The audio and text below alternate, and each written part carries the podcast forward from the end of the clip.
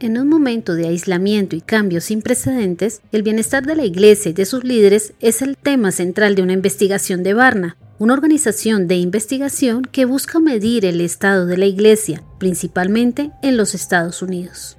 Hola, mi nombre es Pilar Prieto y en este episodio hablaremos de las cinco cifras más reveladoras de la Iglesia durante la crisis del COVID-19. Bienvenido a Byte, Biblia, ideas, teología y experiencias. El programa para descubrir el pasado y el presente del cristianismo. Esperamos que seas retado e inspirado por el episodio de hoy.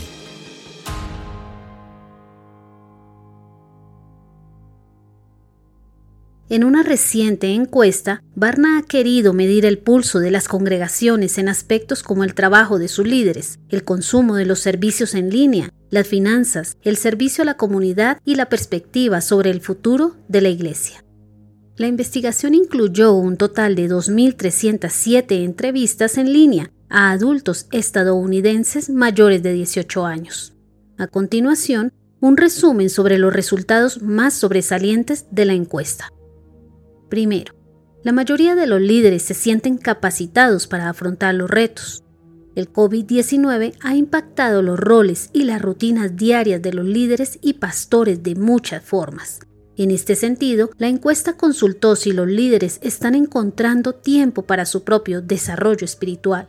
El 51% dijo que ha sido fácil, mientras que el otro 49% le ha resultado difícil adaptarse a los cambios y no poder desempeñar su labor como lo hacía anteriormente. Frente a la pregunta de qué tan listos están los líderes de la Iglesia para ayudar a sus ovejas a superar sus actuales problemas mentales y emocionales, solo 3 de cada 10 pastores, es decir, el 30%, dicen que se sienten muy bien equipados, el 64% señala que se sienten algo equipados y un 6% restante responde que no están bien equipados. Desde el principio, la labor pastoral ha implicado acompañamiento, desplazamientos y actividades presenciales. El desempeño de esas labores son profundamente esenciales e inherentes al llamado pastoral. Así que no debe extrañarnos que la ausencia de estas actividades o la obligación de convertirlas en labores digitales genere crisis y una sensación de incapacidad. Sin embargo, es positivo que la mayoría de los líderes se sientan capacitados para adaptarse a estos cambios mientras que siguen obedeciendo a su llamado.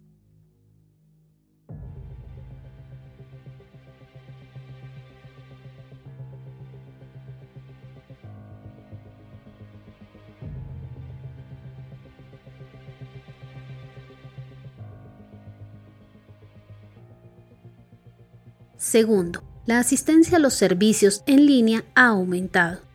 En comparación con la asistencia típica presencial, los servicios dominicales transmitidos por línea han visto un aumento en la participación durante este periodo de distanciamiento social, según los informes de los pastores. El 35% de los líderes dijeron que la participación en línea era mayor que la asistencia al servicio presencial previo, el 29% dijo que era menor y el 32% dijo que los números eran estables. La encuesta también mostró que estos números han variado significativamente durante las semanas desde que inició la pandemia. Podríamos pensar que los retos de adaptación y de asimilación de la tecnología se deban principalmente a que este medio nunca había sido usado antes para realizar actividades que antes la Iglesia desarrollaba de forma presencial.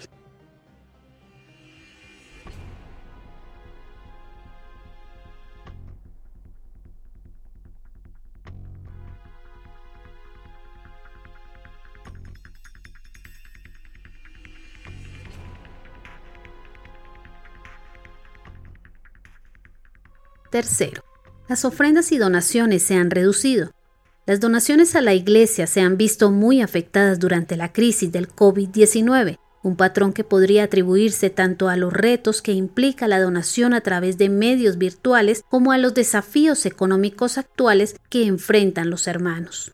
Durante las primeras semanas de la pandemia, los líderes de la Iglesia informaron números más bajos de lo habitual cuando se trataba de ofrendas semanales, con un 62% menos en la primera semana, a un 79% en la segunda semana y un 64% menos en la semana 3.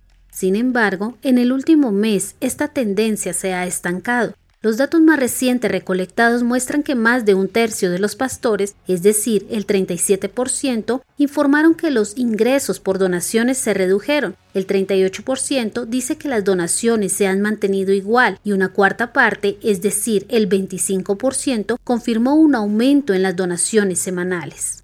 Es probable que estas variaciones se mantengan debido a los problemas que supone la donación en línea y la adaptación a los nuevos retos económicos y laborales que se vislumbran con la reapertura económica.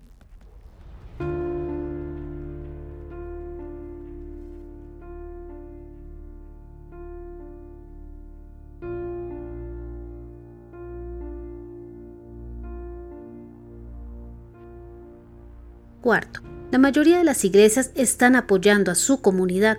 Durante los últimos dos meses, los pastores, líderes y miembros de las iglesias han continuado sirviendo a su comunidad, principalmente ayudando a distribuir alimentos y suministros.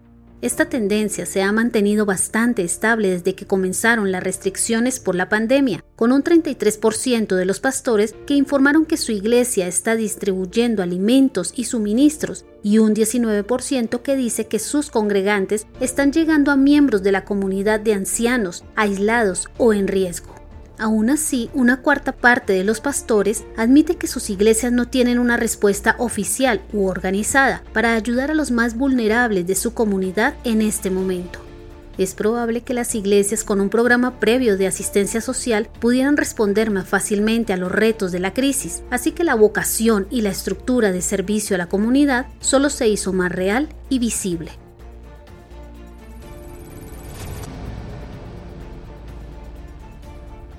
Quinto, hay esperanza sobre el futuro de la Iglesia. A pesar de los innumerables desafíos que el COVID-19 ha presentado a nuestra sociedad, en general, un 95% de los líderes están bastante seguros de que sus iglesias sobrevivirán a la pandemia. Solo el 4% no está seguro y el 1% no tiene mucha confianza en la tasa de supervivencia de su congregación.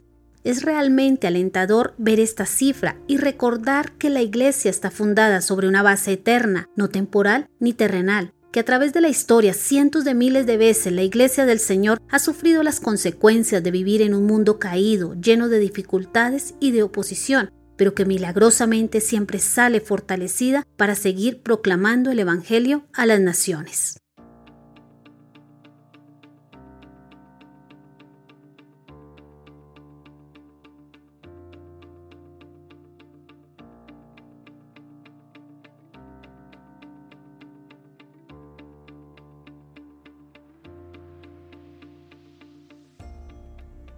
Estos son solo algunos datos que nos provee esta encuesta, pero hay muchas cosas que aún no sabemos. Por ejemplo, ¿cómo seguirán desarrollándose la adoración y los servicios en línea?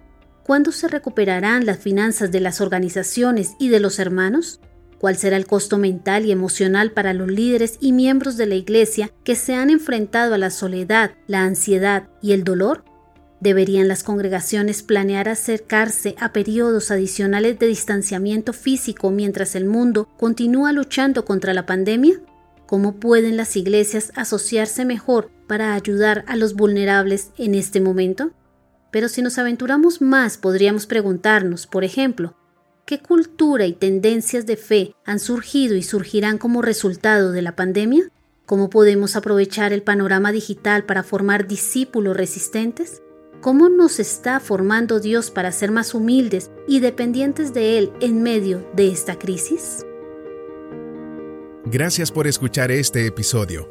Esperamos que haya sido de bendición para tu vida. Este programa se emite con el propósito de exaltar a nuestro Salvador Jesucristo, quien en su gracia nos ha provisto todo lo necesario para hacerlo posible. Si quieres conocer más sobre este programa, leer el texto completo o ver un video sobre este tema, puedes ingresar a www.byteproject.com. También puedes seguirnos en nuestras redes sociales, YouTube, Instagram o Facebook como Byte Project. No olvides suscribirte para no perderte ninguno de nuestros contenidos. Hasta el próximo episodio.